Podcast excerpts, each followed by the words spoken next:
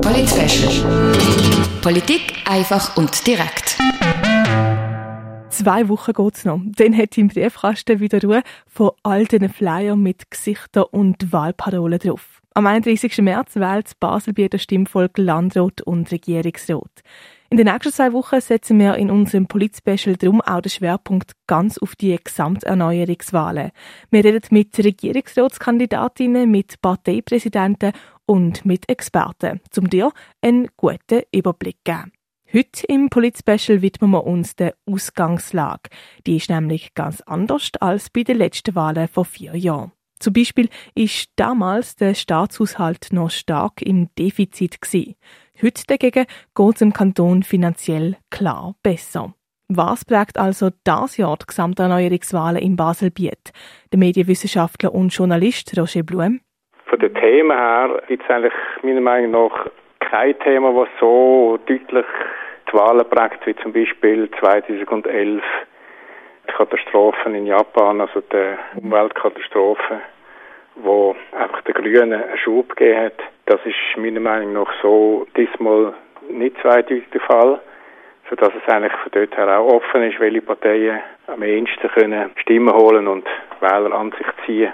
Der Trend sieht schon, dass die Grünen eher noch im Aufwind sind, die FDP sei ein bisschen im Aufwind. Ob sich das im Baselbiet so ausprägt, würde sich noch zeigen, sagt Roger Blum. Die grosse Frage der Gesamterneuerungswahlen im Baselbiet ist, ob die Bürgerlichen auch weiterhin dominieren. Im Landrat machen FDP und SVP 43 von den insgesamt 90 Sitzen aus und im Regierungsrat sind die Linken einzig mit dem grünen Regierungsrat Isaac Reber vertreten. Für die Wahlen vom 31. März bloßen die Linken darum zum Angriff auf die bürgerliche Mehrheit.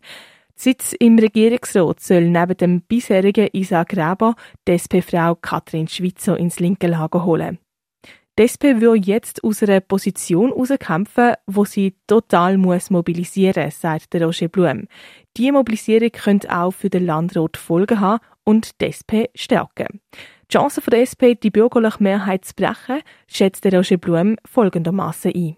Es ist natürlich äh, so nicht möglich, dass man kann sagen, die bürgerliche Mehrheit äh, inklusive CVP zu brechen, aber man kann sagen, äh, die in der rechte Allianz von FDP und SVP, wo formal im Landrat äh, besteht und formal auch im Nationalrat, wo aber faktisch auch nicht ganz wirklich spielt, die kann man natürlich schon brechen. Also wenn die SP zuleitet und die Grünen auch zulegen, dann können die zusammen mit der CVP, zusammen mit einzelnen Freisinnigen, die ausscheren, können sie eine Mehrheit bilden in einzelnen Fragen.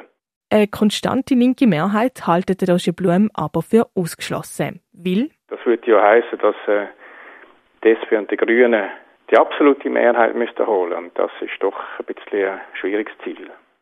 Bleiben wir gerade noch bei den Landratswahlen. 608 Kandidierende aus 10 Parteien stellen sich für die Wahl den 90 Landratssitz. Der Frauenanteil liegt bei 39,1 Prozent. Das ist ein neuer Rekord. Von den 90 amtierenden Landrätinnen und Landräten treten insgesamt 80 wieder an. Von den 10 Landrätinnen und Landräten, die nicht mehr antreten, liegt das bei 9 an der Amtszeitbeschränkung.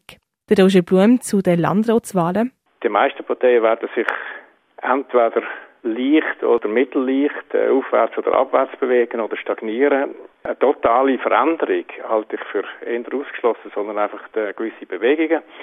Und ähm, was denkbar ist, ist, dass die Landratswahlen vielleicht ein bisschen mehr Jüngere in den Landrat bringen. Vielleicht kann sich auch der Frauenanteil weiter erhöhen. Das ist durchaus möglich, weil ja alle Parteien eigentlich äh, daran interessiert sind, dass Frauen die Wahlen schaffen und alle Parteien eigentlich auch schauen, dass sie Jüngere auf der Liste haben. Ob denn wirklich Jüngere und mehr Frauen in Landrat gewählt werden, das hängt dann von den Wählerinnen und Wählern und von der Mobilisierung ab. Werfen wir noch kurz einen Blick in den Regierungsrat. Hier tritt einzig Sabine Pegoraro von der FDP nicht mehr für eine weitere Legislatur an. Das heißt, von den bisherigen wieder antreten tun Monika Gschwind von der FDP, der Anton Lauber von der CVP, der Isaac Reber von den Grünen und der Thomas Weber von der SVP. Neu in die Regierung gewählt werden wollen der Thomas Döckerten von der SVP, die Katrin Schweizer von der SP und der parteilos Samuel Mattis. Die Schätzung dazu vom Medienwissenschaftler und Journalist Roger Blum. Im Basel-Land hat ja eigentlich sich äh, vier bis fünf Parteiensystem eingependelt, das regierungsfähig ist. Und an dem wird sich nicht viel ändern. Also entweder wird man weiterhin vier Parteien haben und äh, eine bürgerliche Partei hat zwei Sitze. Das wäre in dem Fall jetzt eigentlich nach den Kandidaten her die SVP und nicht mehr die FDP. Oder es gibt ein Vier-Parteien-System, wo die SP wieder dabei ist und jemand anderes rausfliegt. Oder es gibt ein Fünf-Parteien-System, wo die SP dabei ist und die bisherigen Parteien und die SVP auch nur einen Sitz hat. Die Gesamterneuerungswahlen in Baselbiet sind heute in zwei Wochen am 31. März. Bis dann ist das auch der Schwerpunkt in unserem Polit-Special. Heute mit einem Überblick zur Ausgangslage und ersten Prognosen. Am Mittwoch machen wir dann weiter, dann mit dem Fokus auf die vier amtierenden Regierungsrätinnen und Regierungsräte, die wieder antreten. Alle Beiträge zu den Wahlen vom 31. März findest du natürlich auch auf radiox.ch. Für Radio X, Claire Mikalev. Polit Politik einfach und direkt.